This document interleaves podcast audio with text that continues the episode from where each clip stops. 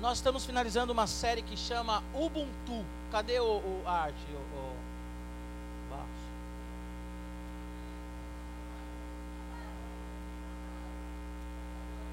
Da visão. Da visão. Nós estamos numa série chamada Ubuntu, certo?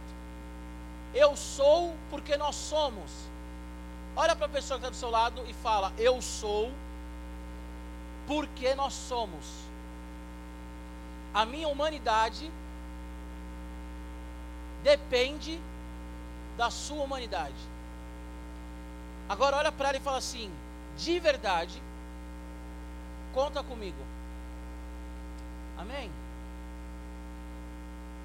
Eu acho interessante que quando Deus ele chama Moisés, a Bíblia fala que Moisés ele cresceu no Egito. Presta atenção aqui comigo, ó, olha aqui.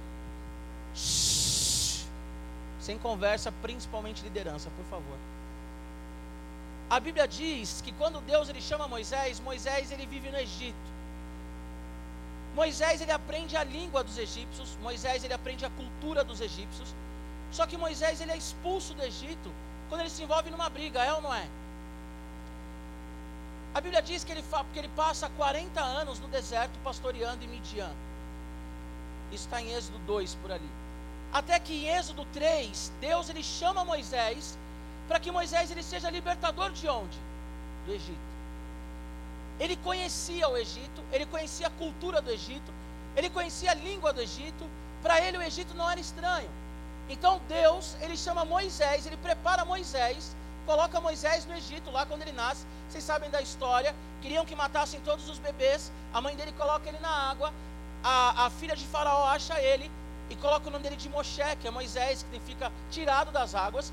E a Bíblia diz que ele cresce no Egito aprendendo todas as coisas dos egípcios. Quando ele descobre que ele é hebreu, ou quando ele começa a perceber que ele é um hebreu, e ele vê uma briga de um hebreu, um israelita com um egípcio, ele mata o egípcio, e depois tem uma outra briga entre judeu e judeu, ele vai separar, e os caras falam assim: Quem é você? Você vai nos matar igual você matou o egípcio? Moisés ele foge numa crise de identidade, porque ali ele não sabe se ele é egípcio, ele não sabe se ele é israelita. Voltando ao que eu comecei a falar, a Bíblia fala que ele vai até Midian e ele começa a pastorear as ovelhas do teu sogro, Jetro. Tem filhos ali, dois filhos. Um deles chama Gerson, que significa é, aquele que foi feito em terra estrangeira, porque eu sou estrangeiro. E a Bíblia diz que quando Deus chama ele por meio de uma sarça ardente, que Deus fala assim: Eu sou está te enviando. A Giovana fez uma postagem, Giovana Aurélio, vejam lá no Instagram dela sobre isso, muito legal. A Bíblia diz, presta atenção, olha aqui para mim. A Bíblia diz que o propósito de vida de Moisés era voltar para o Egito, o lugar que ele foi criado, o lugar que depois ele tem a crise de identidade, mas o propósito de Deus na vida dele é para ele voltar para o Egito, para ele ser o libertador de, do, do, de Israel no Egito. E uma coisa que é muito interessante, que o caminho que Moisés iria fazer com Israel era o caminho do deserto que ele já conhecia. Ontem eu fui no aniversário da, da Amanda e eu falei: a nossa vida tem muito mais deserto do que festa. Presta atenção. Ontem eu fui no aniversário da Amanda e falei para ela: Amanda, você tem que saber quem você é, qual é a tua identidade porque a nossa vida ela tem muito mais deserto do que festa. Só que nós vivemos festas, só que nós estamos nas festas, nós comemoramos, só que nós só vamos comemorar quando nós soubermos quem nós somos, quando nós passarmos pelo deserto e aí nós chegarmos na festa. Moisés ele comemorou uma vitória sobre os egípcios, mas ele passou pelo deserto.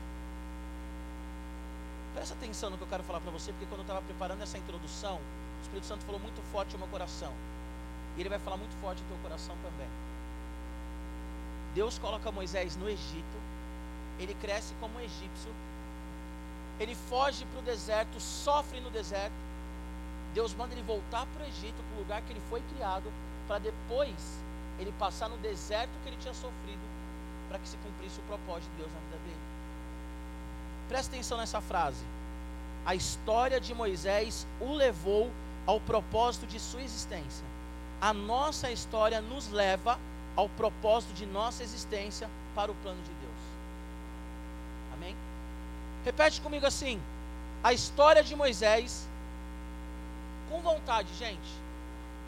A história de Moisés o levou ao propósito da sua existência. A nossa história nos leva ao propósito de nossa existência para o plano de Deus. Amém? Preguei na Fundação Casa esses dias. E o líder da unidade que eu preguei, o líder cristão, o pastor de lá, é um cara que está há 12 anos na Fundação Casa pregando, só que ele é um ex-presidiário. Então o que acontece? Ele foi um homem que ficou preso por vários delitos que ele cometeu. Não que Deus fez ele cometer aqueles delitos, ele escolheu. Só que ele se converte ao Senhor e quando ele tem um ministério, ele volta para a cadeia. Vocês adolescentes muitas vezes ficam perguntando qual que é o meu propósito de vida. E eu vou te responder com uma pergunta: qual que é a tua história? Shhh, olha aqui para mim. Você se pergunta qual que é o meu propósito de vida? E eu quero te responder com uma pergunta: qual que é a sua história? Porque talvez você pense assim, Senhor, eu só sofro. Senhor, eu não sei quem eu sou. Senhor, os meus pais estão se separando. Senhor, o, eu, sei lá, meu amigo usa droga. Senhor, eu quero morrer. Senhor, a minha família é pobre. Senhor, isso, Senhor, aquilo.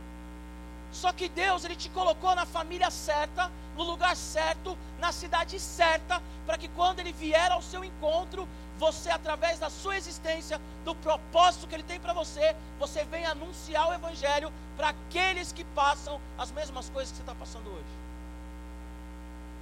Você consegue compreender ou não? O propósito de Deus na vida de Moisés incluía o Egito. Ele manda Moisés para o Egito.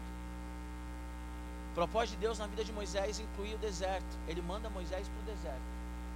Quando Moisés volta para o Egito, não tem novidade. Gente, eu prego na rua. Vocês sabem minha história. Já preguei na Cracolândia, preguei na Fundação Casa por anos, voltei agora. Porque eu saí da rua nunca fui morador de rua. Mas com 7 anos de idade, com 8 anos de idade, com 11 anos de idade, eu ficava na rua o tempo inteiro. Até uma da manhã, até meia-noite. Andava com todo mundo na rua. Eu conheço a rua. Então Deus ele me usa para pregar o evangelho para aqueles que são da rua. Ou para aqueles que vêm numa condição de rua. Eu tenho muita facilidade de pregar para pessoas que são revoltadas, porque eu cresci revoltado. É claro que hoje em dia eu tenho facilidade para pregar para qualquer um. Só que a minha história com Deus está associada à minha história de vida. Repete comigo para você parar de falar com a pessoa do lado. A minha história com Deus tem tudo a ver com a minha história de vida. Cheguei no discipulado hoje, os meninos estavam falando de perdão. E aí me fizeram uma pergunta, Giba, quando a gente perdoa, a gente esquece mesmo? Falei, não. Porque se esquece é amnésia. Quando nós perdoamos, nós não sentimos dor. E o fato de não sentir dor e lembrar forma o nosso caráter. Se alguém pecou contra mim e eu perdoo essa pessoa, o fato de lembrar o que ela fez e não sentir dor forma o meu caráter cristão. E até falei para eles: a nossa vida não é um MIB, homens de preto. A pessoa peca com você, a pessoa faz fofoca, a pessoa te agride, a pessoa faz o que quer e você se sente ofendido. Você fala assim: ah, eu vou perdoar essa pessoa. Aí vem um aparelho e faz tchum, pagou tudo. Se você apagar a ofensa da pessoa contra você, não faz sentido a tua vida com Jesus. Porque o perdão, ele só é perdão se você lembra o que foi feito. Perdão não é perdão se você não lembra o que foi feito. Aí é amnésia. E amnésia não faz sentido nenhum, gente. Deus ele quer que você lembre das ofensas que foram feitas contra você. Mas para que você perdoe e o seu caráter seja formado nisso. Amém? Bom, é isso. Pega aí o que Deus está falando para você. Eu quero falar para vocês sobre o tema dessa pregação é propósito não se cumpre sozinho. Fala comigo, propósito não se cumpre sozinho. Falei de Moisés aqui para vocês entenderem que nós vamos falar desse cara em Êxodo 17. Abre sua Bíblia, Êxodo 17. A minha versão é NVI. Eu vou correr, vou pregar rapidinho por causa do horário.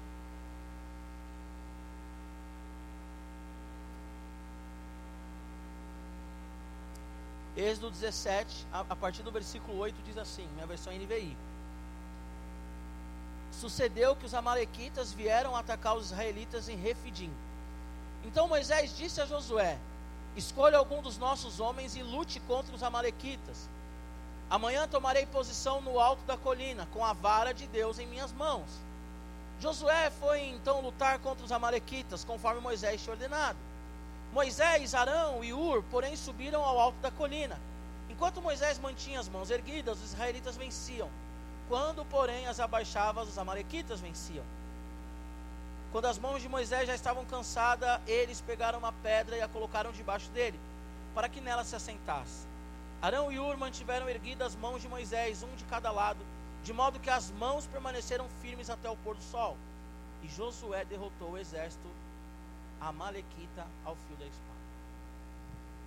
Qual que é o tema dessa mensagem? Propósito não se cumpre sozinho. E eu quero tirar três lições na ótica de Moisés. A gente pode fazer várias pregações nessa passagem, mas eu quero fazer, quero fazer tirar três lições a partir da ótica de Moisés. Primeira lição, versículo 9, leia aí comigo. Então Moisés disse a Josué: Escolha algum dos nossos homens e lute contra os Amalequitas. Amanhã tomarei posição no altar da colina com a vara de Deus em minhas mãos. Primeira lição que eu tiro aqui na ótica de Moisés, em cima dessa mensagem que é: propósito não se cumpre sozinho.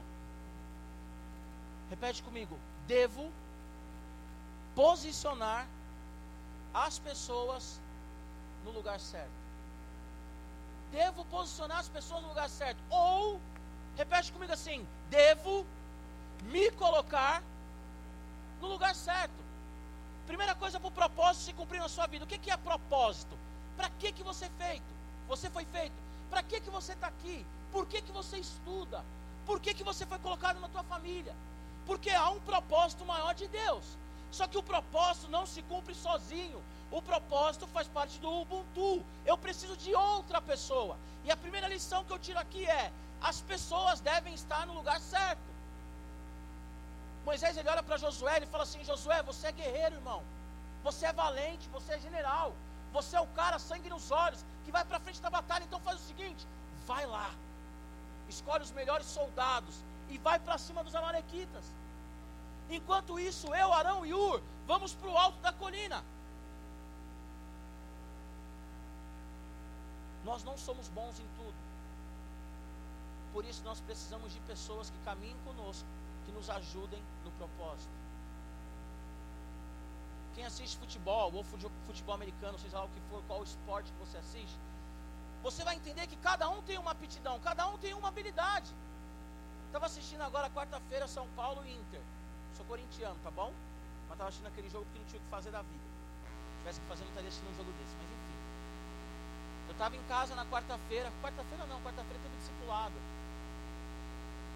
Ah, tinha o discipulado.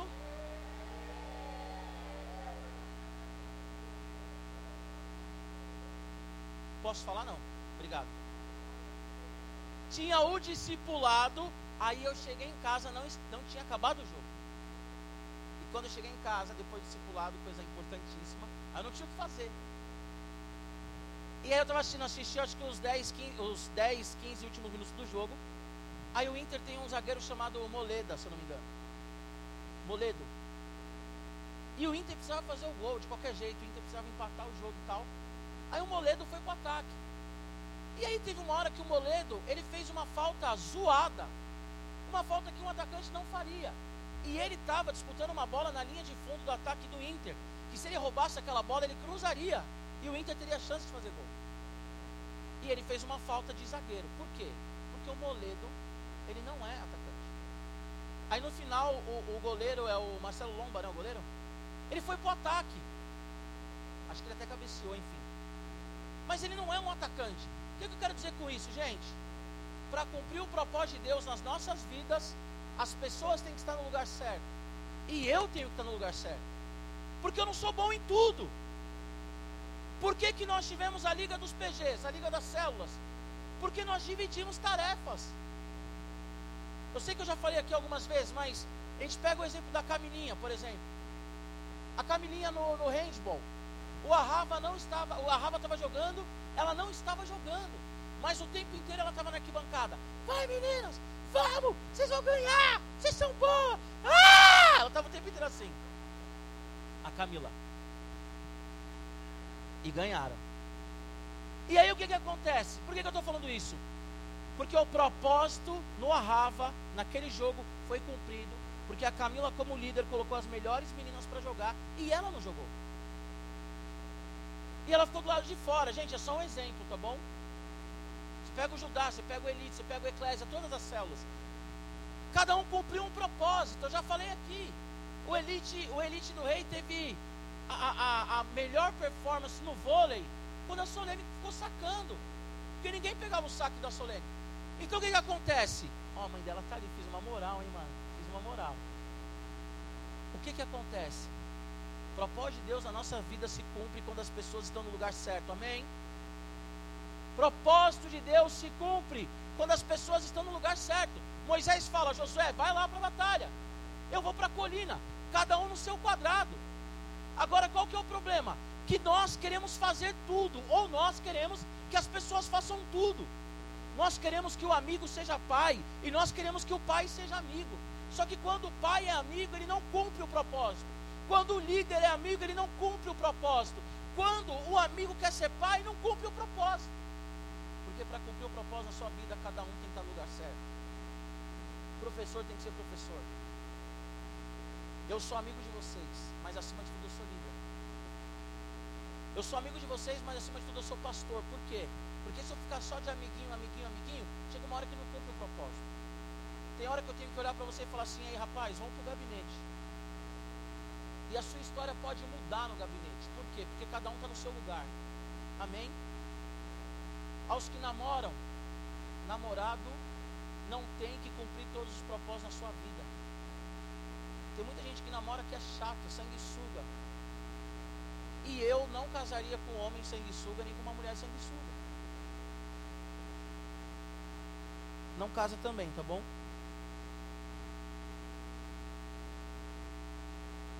Olha aqui para mim. Olha aqui para mim. Propósito, estamos ainda na primeira ótica de Moisés, na primeira lição na ótica de Moisés. Propósito se cumpre se você está no lugar certo. Às vezes as coisas acontecem errado na sua vida porque você está no lugar errado. E você fala assim: Meu Deus, por que, que isso aconteceu? Sabe? a pessoa que vai fazer um assalto e ela morre quando ela está assaltando. Aí vem o pai e a mãe e fala assim: Mas o meu filho era tão bom. Ok, mas ele estava assaltando. E se ele não estivesse assaltando, isso não aconteceria. Eu vou falar uma coisa, eu sei que está sendo gravado, isso é complicado, mas eu vou falar, não vou citar o nome da pessoa não. Uma pessoa que eu conheci há muitos anos atrás, da igreja, ela começou a namorar um cara que não é da igreja. E ela casou com um cara que não é da igreja. Isso fazem 20 anos. 20 anos se passaram, certo? Estava falando com essa pessoa antes de ontem, pelo celular, pelo WhatsApp.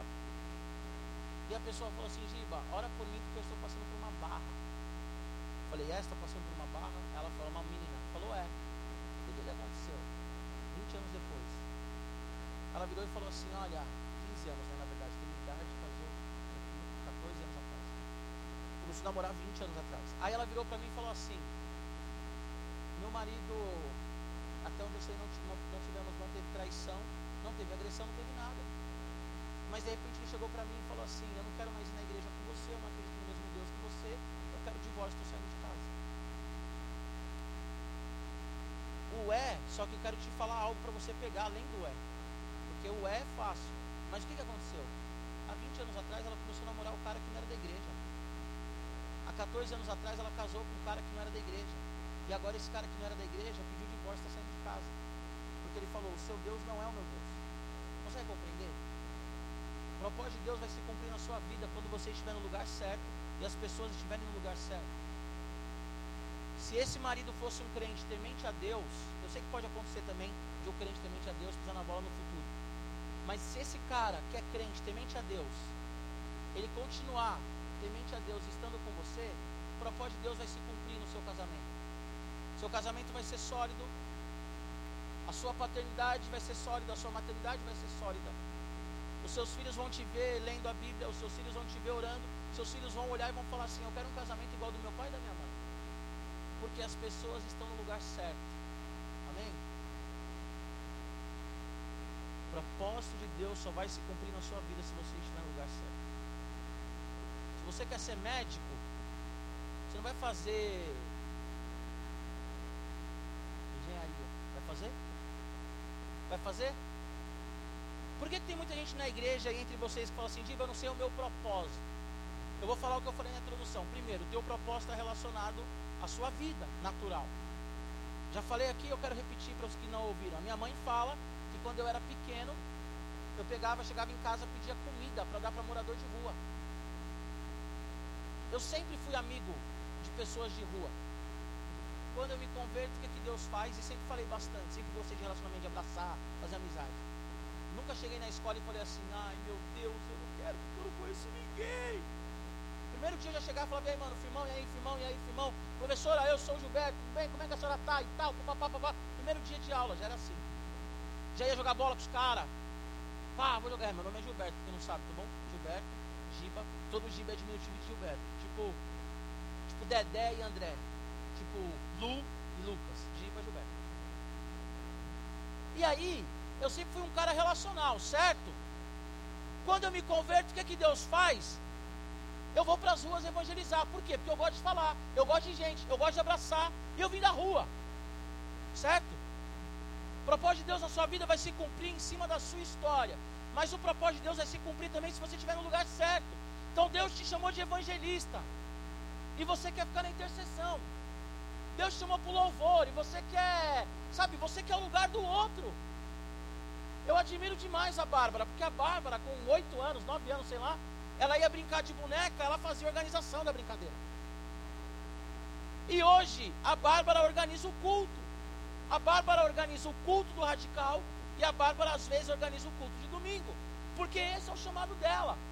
E a Bárbara nunca chegou para mim e falou assim, ou, ou, ou com muita intensidade, ela nunca chegou para mim e falou assim: Giba, vamos fazer missões, Diva, vamos não sei o que e tal. Por quê? Porque a vocação dela é organização. Quando a Bárbara vier falar de missões, para mim ela vai falar assim, Diva, vamos fazer missões? Olha, eu já organizei. Fulano aqui, fulano aqui, pá. Tal hora um sai para a esquerda, tal hora o outro sai para a direita. Olha, o que for para a direita tem que levar não sei o que, o que for para a esquerda. Porque é dom. Certo? Propósito vai se cumprir na sua vida se você estiver no lugar certo. Quer ser médica? Se prepara. Quer casar com o homem de Deus? Se prepara para o homem de Deus. Quer casar com uma mulher de Deus? Se prepara para a mulher de Deus. Quer ganhar uma alma para Jesus? Se prepara, lê a Bíblia, ora, faz jejum e ora por aquela pessoa. Fica um ano evangelizando a mesma pessoa. Um ano, olha para aquele cara e fala assim: Eu vou ganhar aquele cara para Jesus. Fica 365 dias evangelizando aquele cara. Propósito se cumpriu na vida de Moisés, porque ele olha para Josué e fala assim: Josué, Vai para o campo de batalha, nego velho, porque eu vou subir para o monte. As coisas não podem ser nebulosas. Você não é bom em tudo. Ah, mas eu quero fazer uma duas faculdades, Giba, uma faculdade de exatas e uma de humanas. Falou, super-homem. Você não é bom em tudo, amém? Eu falei que eu ia ser rápido, então vou ser rápido. Segunda lição, segunda ótica de Moisés. Qual que é a primeira? Qual que é a primeira? As pessoas têm que estar no lugar certo. Você que não lembra, depois, gente, vai escutar no YouTube, escreve, porque vocês esquecem muito rápido. Segunda lição: devemos nos posicionar em Deus. Fala comigo, devemos nos posicionar em Deus. Olha para mim, versículo 9 aqui, 17, 9, parte B. Parte B é a segunda parte, tá bom? Claro. Parte B. Escolha alguém dos nossos homens e lute contra os amalequitas. Olha o que, que Moisés fala. Amanhã tomarei posição no alto da colina com a vara de Deus em minhas mãos. Êxodo 4. Deus começa a falar para Moisés o que ele tem que fazer. Deus olha para Moisés e fala assim: Moisés, o que, que você tem na mão? Senhor, eu tenho uma vara, um cajado de pastor. Coloca a sua vara aí no chão. Moisés colocou a vara, a vara virou uma serpente, Moisés começa a pular para não ser mordido pela vara. Deus fala assim: Ei, minha presença é contigo. O que você pegar essa vara e você quiser fazer, você vai fazer. Porque o milagre sou eu. E eu vou fazer o milagre através dessa vara. Quando Israel está diante do mar, o que, que Deus fala para Moisés? Moisés está lá, Senhor, e agora o mar não abre. Senhor, e agora os egípcios vão matar a gente. Deus ele fala assim para Moisés: Moisés, por que, que você está clamando a mim? Eu fico pensando, Yoha, que se Deus falar para alguém aqui hoje, por que está clamando a mim, já sai da igreja. Se a gente ler a Bíblia e ver como é que Deus ele era assim, sim ou não, porque tem gente que você fala assim, hoje eu quero fazer tal coisa, por que você está me pedindo? Você não faz? Ah, eu vou sair da igreja, o Giba não me ama. Ai, pai.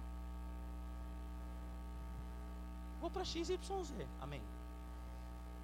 Moisés ele está diante do mar, ele está desesperado, ele fala: Senhor, saímos do Egito, saímos agora partindo para a terra prometida, Canaã, é, é, mana leite e mel. Só que o mar parou, está na nossa frente, o que a gente vai fazer? O mar está aí. Por que, que você clama a mim, Moisés? Pega a vara, e toca com a tua vara, estende a tua vara e o mar vai se abrir. A vara na vida de Moisés significava a presença de Deus. Lá em Hebreus 9, 4, vai falar que dentro do, do, da arca estava o testemunho, o maná e a vara, que representava a presença de Deus. Que eu quero falar para você aqui. Olha aqui para mim. Devemos nos posicionar com Deus. Só crente que casa? Não. Mas qual casamento que reflete a glória de Deus e que é um milagre? Casamento crente. Só crente que estuda. Mas qual que é o cara que é exemplar e glorifica a Deus na formatura? O crente, por quê? Porque as coisas comuns na mão do crente, elas representam a presença de Deus, amém? As coisas comuns na mão do crente, elas representam a presença de Deus. Se você quer que o propósito se cumpra na sua vida, primeiro, tudo que você fizer, você vai fazer em Deus. Você come para a glória de Deus, você se veste para a glória de Deus. Meninas, uma dica.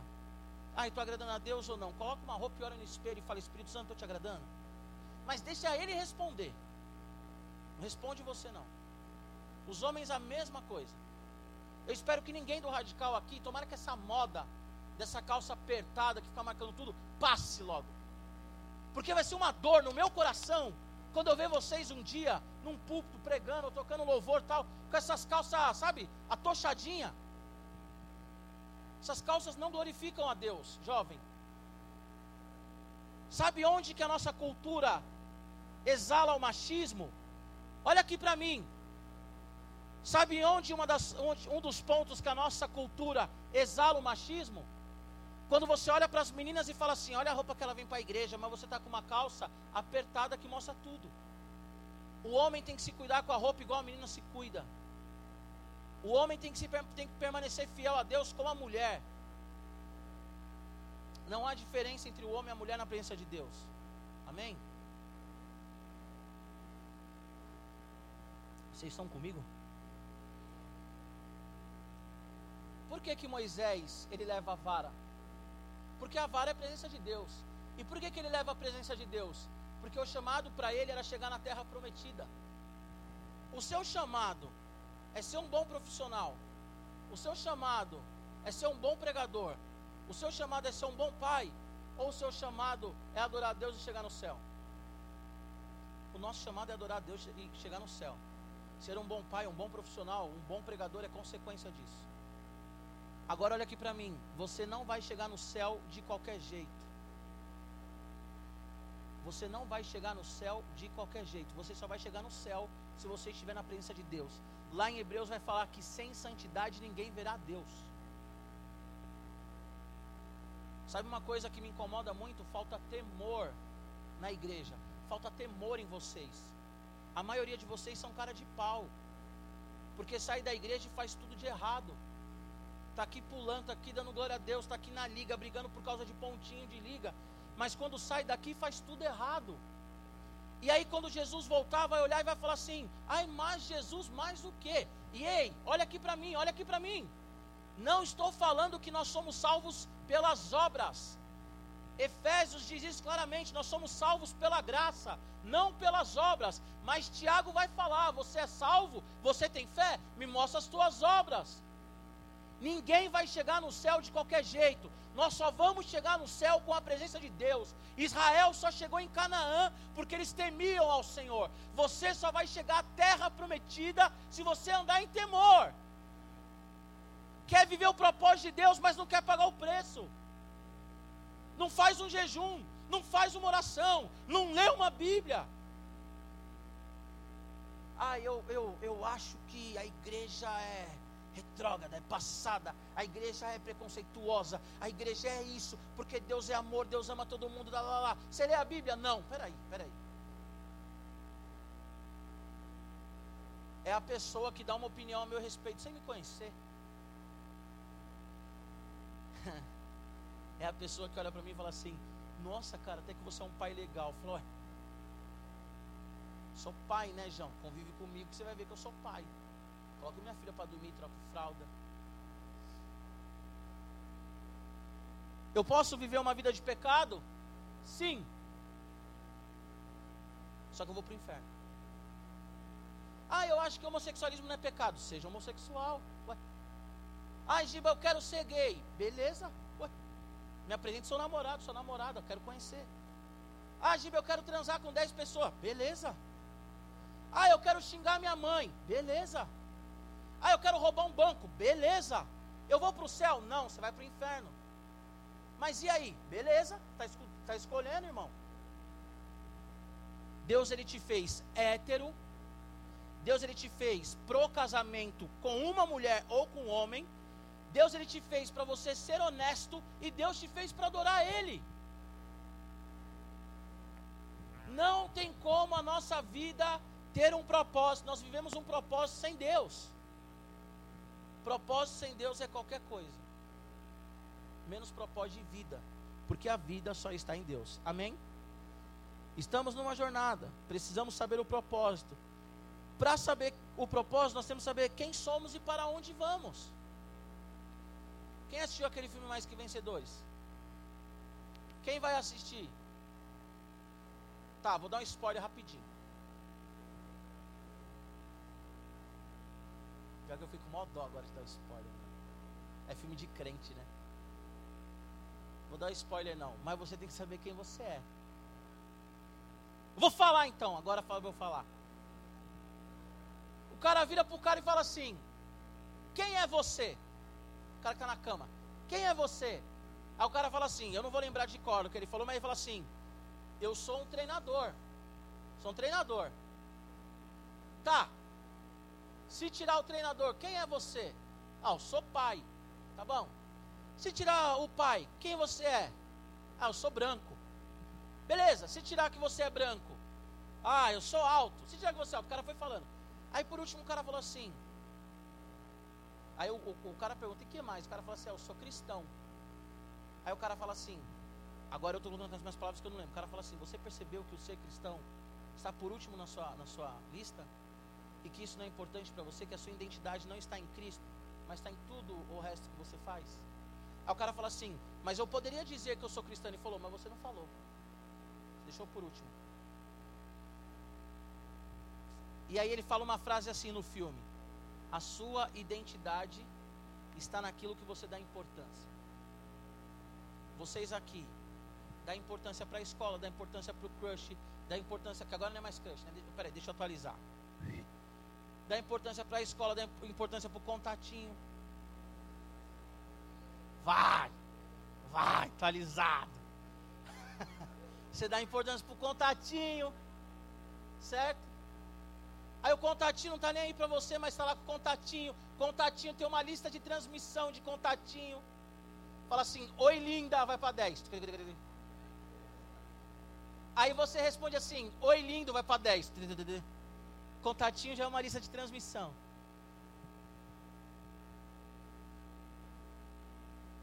Olha para a pessoa que está do seu lado.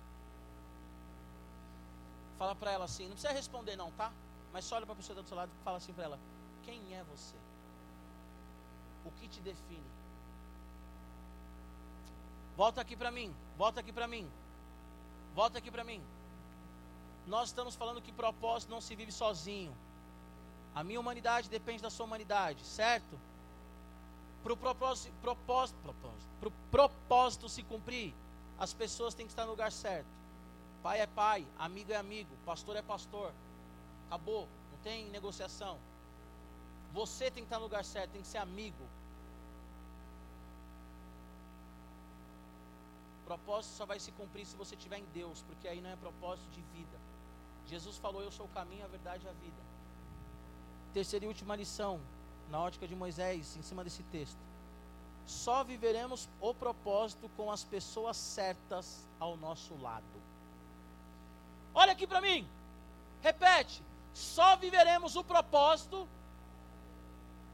com a pessoa certa ao meu lado. A Bíblia diz que quando Moisés estava com a mão estendida, olha aí o texto, vamos ler o texto. Josué, então, versículo 10, foi lutar contra os Amalequitas, conforme Moisés tinha ordenado. Moisés, Arão e Ur, porém, subiram ao alto da colina. Enquanto Moisés mantinha as mãos erguidas, os israelitas venciam. Quando, porém, abaixava os, os amalequitas, venciam.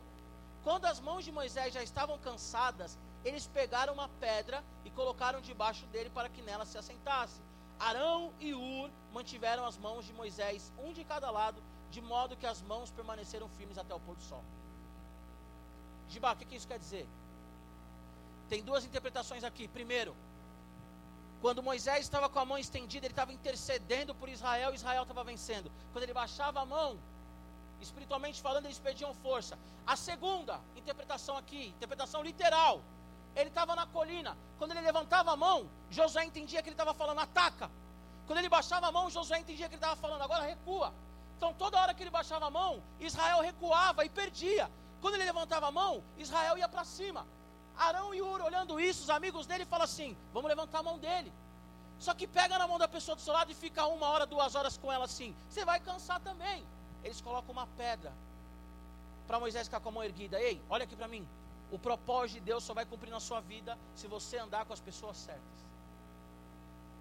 O propósito de Deus só vai cumprir na sua vida se você andar com pessoas que são leais a você. Eu ouvi uma frase hoje que é real. Se alguém fala mal de um amigo para você, ele vai falar mal de você para um amigo.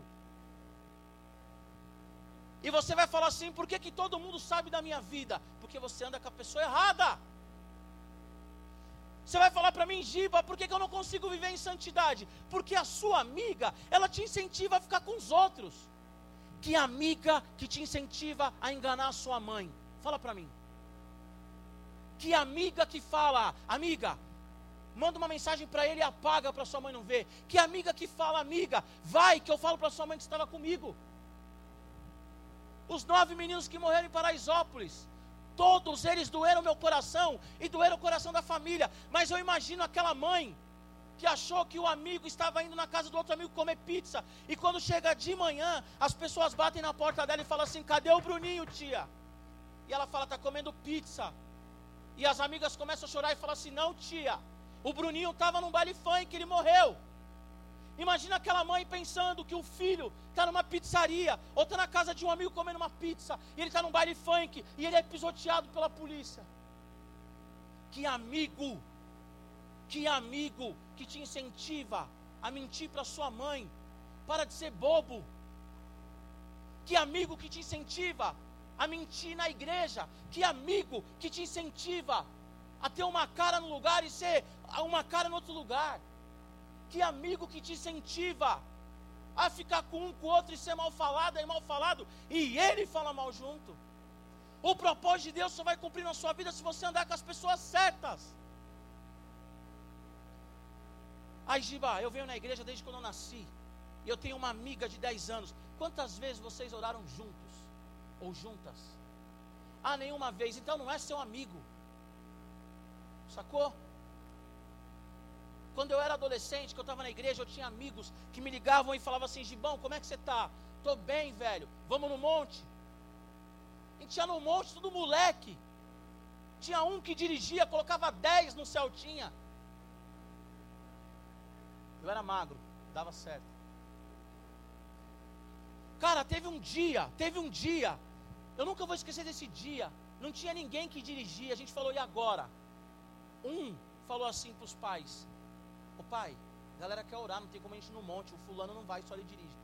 Foi todo mundo para casa do cara, no Ipiranga. Veio um da aclimação, outro da liberdade, outro da Zona Norte, foi vindo, vindo, vindo. A gente ficou na casa do cara orando a madrugada inteira.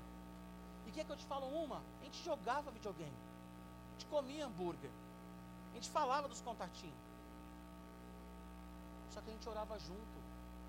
Que amigo é esse que não ora com você? Que amigo é esse que sabe que você está em pecado e ao invés de falar, como eu falei agora, ao invés de falar para você esconder da sua mãe, ele tem que chegar e falar assim, cara, vamos contar para sua mãe, eu vou junto.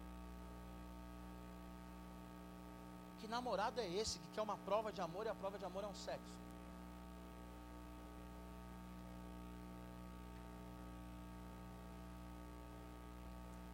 Presta atenção aqui, presta atenção aqui, presta atenção. Presta atenção. Arão e Ur, eles foram leais a Moisés porque eles sabiam do propósito de Deus na vida de Moisés. A Mariana era uma pessoa que me apoia em tudo. Dá umas pauladas também. A pessoa que mais me critica na vida, no sentido positivo, é a Mariana. Uma vez eu fui pregar, e eu ia pregar sobre um tema, não era nem aqui. Ela falou assim: Ó, quero te falar uma coisa. Fala, meu amor minha linda, minha gata. Não ficar dando testemunho falando de você, não. Prega a Bíblia. Bacana, mano. É isso aí. Pregar a Bíblia. É, às vezes você fala coisa desnecessária e tal, então fala só a Bíblia. Legal, meu amor, é isso aí. Outra vez eu estava pregando numa igreja e eu comecei a falar, eu falo alto, né? Mas nesse dia eu comecei a gritar. Era uma igreja batista brasileira, que é tradicional. A Mariana estava na primeira cadeira, ela fez assim, ó. Aí eu fui baixando a voz, acho que os caras pensaram, meu moleque vai desmaiar, né? Fui baixando a voz assim, tá, baixando junto, baixando a voz. Aí quando acabou ela falou assim, meu, por que, você está gritando? Você está maluco? Então a Mariana, eu disse que eu ia cair. Então a Mariana, ela me critica, só que ela também me apoia. Eu lembro quando eu terminei os estudos que eu fiz supletivo, por toda a minha história que você já sabe, ela falou assim: amor, você não tem um chamado pastoral? Eu falei: tenho. Então faz teologia. Eu falei: assim? Ela falou: é, meu, faz teologia. Já pensava em fazer, né? Mas ela falou e incentivou. Eu hoje só sou a pessoa que eu sou porque eu casei com a pessoa certa. Eu não sei se foi pro Tiaguinho que eu falei isso pro TH. Eu namorava uma menina chata. Chata. A menina chegava pra mim assim e falava: ai, você é muito divertido, você ri muito sei o que. Tinha vontade de, meu, dar um rodo nela. Dá para editar isso daí, Enzo? Até porque ela pode ver, né? Mas eu tinha vontade de dar um rodo. Eu falava, meu, que mina chata, mano. Que mina chata. Mas eu gostava dela, então eu falava assim, não, beleza. Depois eu fazia tudo de novo e ela vinha tanto que eu achava que todo mundo gostava dela. E quando eu separei, minha família, meus amigos falaram, mano, da hora, tá. Eu e a Mariana, eu sou quem eu sou. Por quê? Porque ela me incentiva a ser quem eu sou em Deus. Hoje eu sou um pai realizado, tenho duas filhas lindas. Porque eu casei com a pessoa certa. Porque eu casei com a pessoa certa. A outra menina, eu fiquei com ela seis anos. E nós terminamos o relacionamento com ela usando drogas e com traições e tudo mais, isso na igreja. Porque era a pessoa errada. Você tem que conhecer a pessoa certa. E a pessoa certa é a pessoa que seus pais aprovam. Eu vou tentar terminar daqui dois minutos. E eu quero, antes de terminar, falar isso. Olha aqui para mim. Saúde.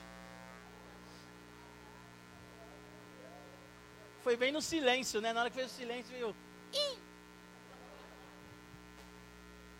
Olha só. olha só. Lembra que eu falava aqui direto, vou repetir. Aquilo que o seu pai e sua mãe não podem saber é pecado. Ah, eu não leio a Bíblia, não sei se é pecado. Seu pai e sua mãe podem saber? Não, não pode. Não é pecado. Outra coisa, case com quem? Seus pais abençoarem. Seja amigo de quem? Seus pais abençoarem. Trabalha onde? Seus pais acharem legal. Ah, mas tudo se resume aos meus pais? Sim.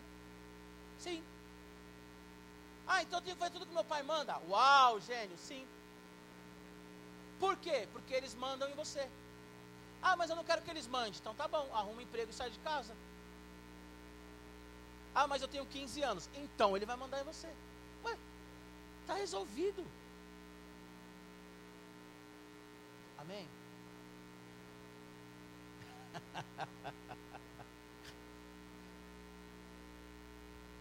Ó, depois os pais podem me pagar um churrasco. Não tem problema nenhum. Galera, ó. A salvação é individual. Pode subir aqui, Enzo, fazer um. Ó. Ei, presta atenção aqui. A salvação é individual, mas as pessoas nos sustentam no caminho, na jornada que nos leva ao céu. A salvação é individual, mas as pessoas nos sustentam no caminho que leva para o céu. Ou nós sustentamos as pessoas. Porque nós pensamos assim, a salvação é individual, então posso viver do meu jeito, não preciso ajudar ninguém e ninguém precisa me ajudar. Precisa. Você precisa de pessoas que te ajudam. Saia de amizade tóxica. Sabe aquela pessoa que te conta a história dela três horas? Quem tem amigo assim? Ela te conta a história três horas e você ouve três horas. Quando você vai falar assim, ô oh, amiga, ô oh, amigo, ele fala assim, ô, oh, tô ocupado, ó, mano, depois a gente conversa. Amizade lixo, tóxica. Sabe aquele amigo que ele, ele é o bambambam, bam, bam, ele é o melhor, ele é o bom. Aí você tira uma nota 9. E você fala assim para ele, ô amigo, amigo, eu tirei uma nota 9. Ele fica com cara de tipo, nossa, 9. Sai fora. Sai fora. Porque o amigo fica feliz com o amigo. O amigo fica feliz com o amigo. O amigo fica feliz com o amigo. Cara, Olhei ali, vou usar como exemplo. Eu sou fã do Johan. Eu acho o Johan um pregador melhor do que eu. Eu acho o Johan um pastor melhor do que eu. Eu acho o Johan um cara melhor do que eu. Isso não faz eu olhar para o Johan e falar assim: ai, Johan. Eu olho para o Johan e eu falo assim: moleque, voa, mano. Você precisa de oração, o que, que você precisa? Eu olho para o Johan e falo assim: mano, vai para cima, casa com a Bruna, pede logo namoro, mano.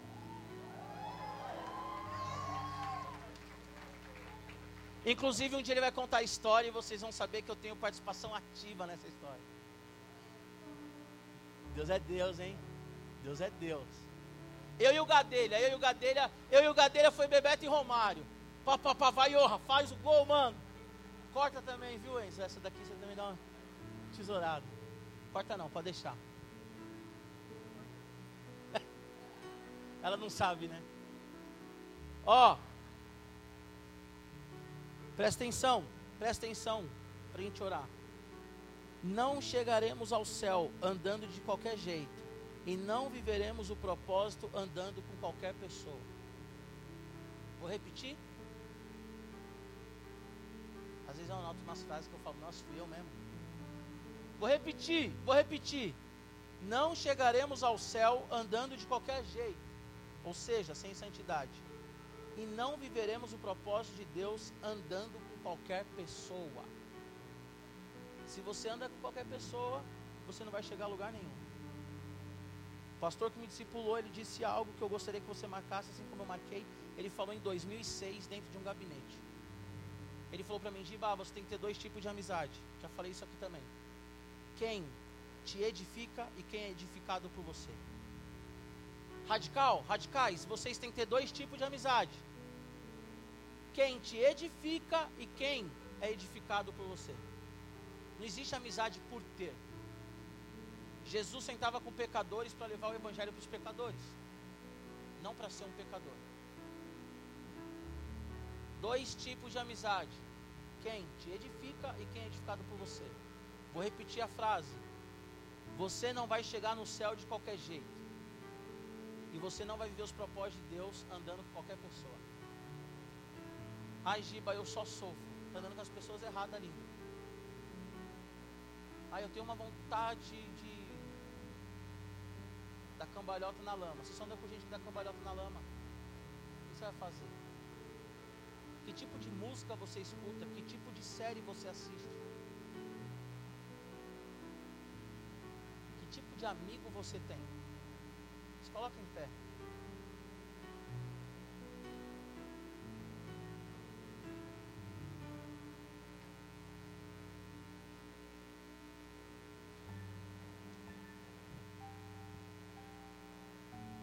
Vocês sabem que às vezes eu tenho dó dos pais de vocês? Porque tem pai que fala assim: Ah, eu não vou deixar o meu filho andar com fulano porque fulano estraga meu filho. E aí você está estragando fulano. E o seu pai acha que é o fulano. Ou a fulana. Porque a gente engana as pessoas. Nós enganamos as pessoas. E Deus ele não quer que você viva uma vida de engano.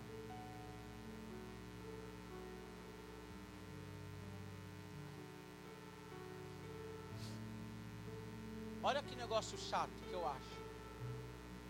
Toda vez que eu vejo alguma coisa muito pecaminosa, eu entro no, Instagram da pessoa. E sempre tem alguém do radical que segue e curte tudo que a pessoa faz. Esses dias a Mari me mostrou uma pastora que está fazendo casamento gay e ela tirou foto pelada. Eu falei, vou ver quem que é essa mina aí, né, mano? Fui atrás do Instagram dela. Tinha gente do radical curtindo foto da mina fazendo casamento gay da mina tirando foto nua. E às vezes a sensação que eu tenho é a mesma de Isaías: Senhor, quem está ouvindo a pregação do Evangelho? E eu quero que você saiba de uma coisa: eu stalkeio você. Stalkear você não significa que eu fico vendo suas fotos, eu vejo o que você curte. Suas fotos eu não quero ver, te vejo aqui todo sábado. Quero ver o que você curte. E eu vejo os negócios que vocês curtem e eu falo assim: por isso que tem tanto pecado. Porque vê a coisa errada, ouve a coisa errada. Como é que um crente curte uma pastora pelada que faz casamento gay, meu? Eu queria ser pai de todos vocês. Para não pregar o evangelho sábado, mas fazer uma fila de chinelo. Chinelo, irmão, chinelo. Não vou orar, não vou, não, chinelo. Pega o chinelo e plau. Esses dias eu dei uma chinelada na Elo. Aí eu falei para ela, filha, papai te ama e tal, mas sabe, né? Porque você deu uma chinelada. Sei, papai. Eu falei, beleza. Para de fazer isso. No caso, ela comeu massinha. Que é o que uma criança de 3 anos faz, né? A Mari falando não, eu falando não, a Mari falando não, eu não. E aí, os pais aqui vão entender o que eu vou falar. E aí, na hora da raiva, eu falei assim: você comer massinha de novo, você vai ser corrigida. Aí passou uns 40 minutos. Tava de boa, sorridente, ela comeu massinha. Eu falei, falei, é filha, lembra o que, você, o papai falou? Nem queria mais, sabe? Nem queria, gente tinha passado. Vou, vou dar chinelada, senão vou perder a moral no rolê, né?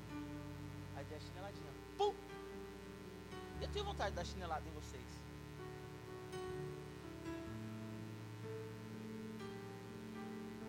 Em alguns pais também, mas não em todos. Mas por quê? Ai, Giba, por que você tem vontade de dar chinelada na gente? Porque eu amo vocês, mano. Quem ama, cuida. Quem ama, dá chinelada. Amém? Feche seus olhos. Pai, em nome de Jesus, nós te agradecemos, ó Deus, pela tua palavra. Agradecemos, Jesus, porque o Senhor de fato nos conduz no caminho da cruz, da vida, da salvação e da libertação. Pai, eu quero colocar cada adolescente aqui nas tuas mãos. Espírito Santo, a palavra diz que é o Senhor quem convence. Então, convence eles a deixarem o pecado, a deixarem, Senhor Jesus, as pessoas tóxicas, as pessoas que tiram eles da tua presença, Deus. Senhor, que cada adolescente aqui venha ter um relacionamento com pessoas que edificam, ou pessoas que estão edificadas por eles, ó Pai. Que eles venham viver o propósito do Senhor, mas eu peço que o Senhor venha colocar homens como Arão e Ur, que venham levantar a, a, as mãos deles, ó Pai. Tira a amizade, Senhor, que leva para o pecado, que leva, Senhor Jesus, para a prostituição. Tira a amizade, Deus, que leva para o palavrão. Tira a amizade, Deus, que leva para desobediência aos pais. Mas coloca amigos, ó Senhor. Que sejam amigos dos pais também. Coloquem, coloque, Senhor, amigos na vida deles, ó Deus. Que são amigos que incentivam a orar, a ler a Bíblia. Senhor, que eles sejam amigos, ó Pai, que venham incentivar o estudo. E isso não é utópico, isso é a tua palavra, Deus. Moisés ele só venceu porque ele colocou Josué no lugar certo porque ele estava no lugar certo e porque ele tinha homens que sustentavam ele, Pai. Então, em nome de Jesus, que eles iam estar no lugar certo, Deus. Que cada adolescente aqui esteja no lugar certo. Que as pessoas que convivem com eles estejam no lugar certo. que eles tenham relacionamentos que levem, Senhor, à eternidade, Deus. Em nome de Jesus. Que eles venham ter amizades que levam à eternidade, Pai. Que eles não venham dar as costas, Deus, aos pecadores, mas que eles venham levar os pecadores até ao Senhor. Toda luta que eles passam, todo conflito que eles vivem, Senhor. Que eles iam ter pessoas do lado deles, ó Pai. Que eles iam ter pessoas do lado deles. Em nome de Jesus, amém? Antes da gente louvar o Senhor, eu quero te falar uma coisa rápida. Na minha época de adolescente andava eu e várias pessoas. Mas eu tinha dois amigos muito próximos. O Bino, que é o pai do Davi, e o Tiago. O Bino hoje é pastor e o Tiago hoje é pastor. E hoje eu exerço pastoreio. O que isso quer dizer, Giba? Um chamava o outro para orar. E hoje os três são pastores: um batista, um metodista e um da Brasil para Cristo. Porque nós éramos amigos que nos incentivávamos à oração. Amém? Vem aqui à frente, vamos louvar o Senhor até sábado que vem. Sábado que vem, série nova, Jesus. Quem vai pregar é o Ricardinho, lindo, maravilhoso. Uh! Vem aqui para frente, vem aqui para frente. Ei, se você vai embora agora, Deus te abençoe. Vem no culto amanhã. Amanhã tem ceia em qual culto? Me ajuda. Culto das 10, vem com a sua família tomar ceia. Quem quiser falar comigo, só depois do, do louvor, amém? Eu quero dar uma palavra rápida com a galera da EBR. Depois eu vou falar com a Fê. Deus abençoe.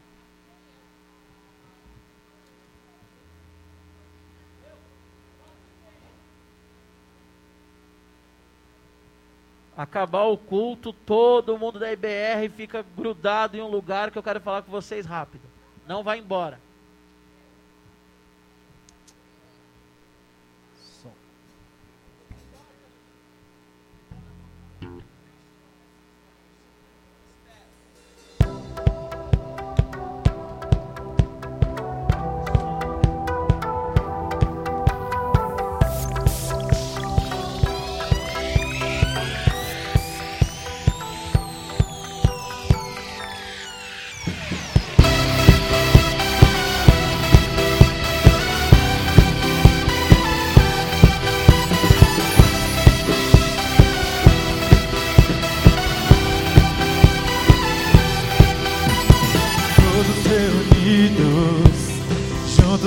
Só lugar a congregar.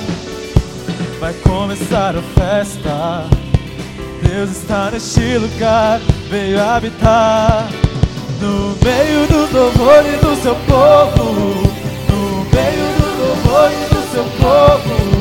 No meio dos louvores do seu povo.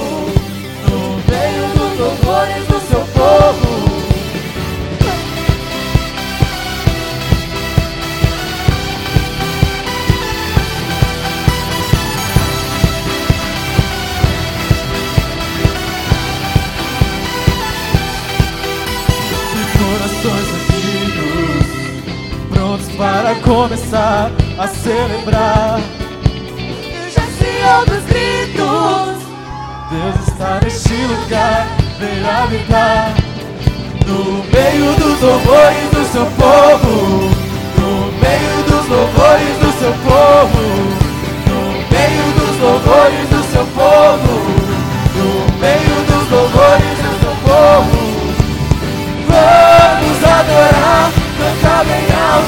vamos celebrar. E tá bem alto Deus aqui está entronizado no meio dos louvores do seu povo. Vamos adorar. Cantar bem alto vamos celebrar. E tá bem alto Deus aqui está. Entronizado no meio dos louvores do seu povo.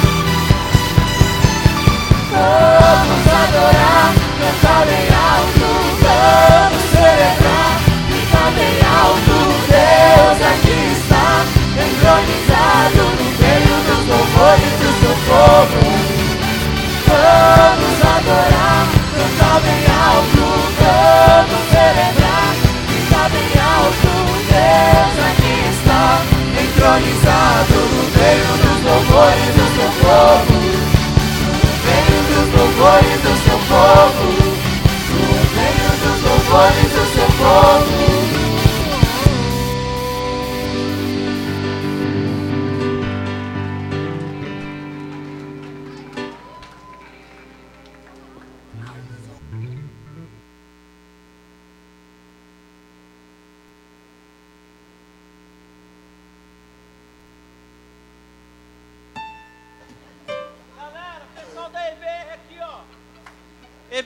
Aqui, ó. Se quiser cantar mais uma, pular, Uou. pode ser. EBR aqui, ó. Ó. Deus abençoe.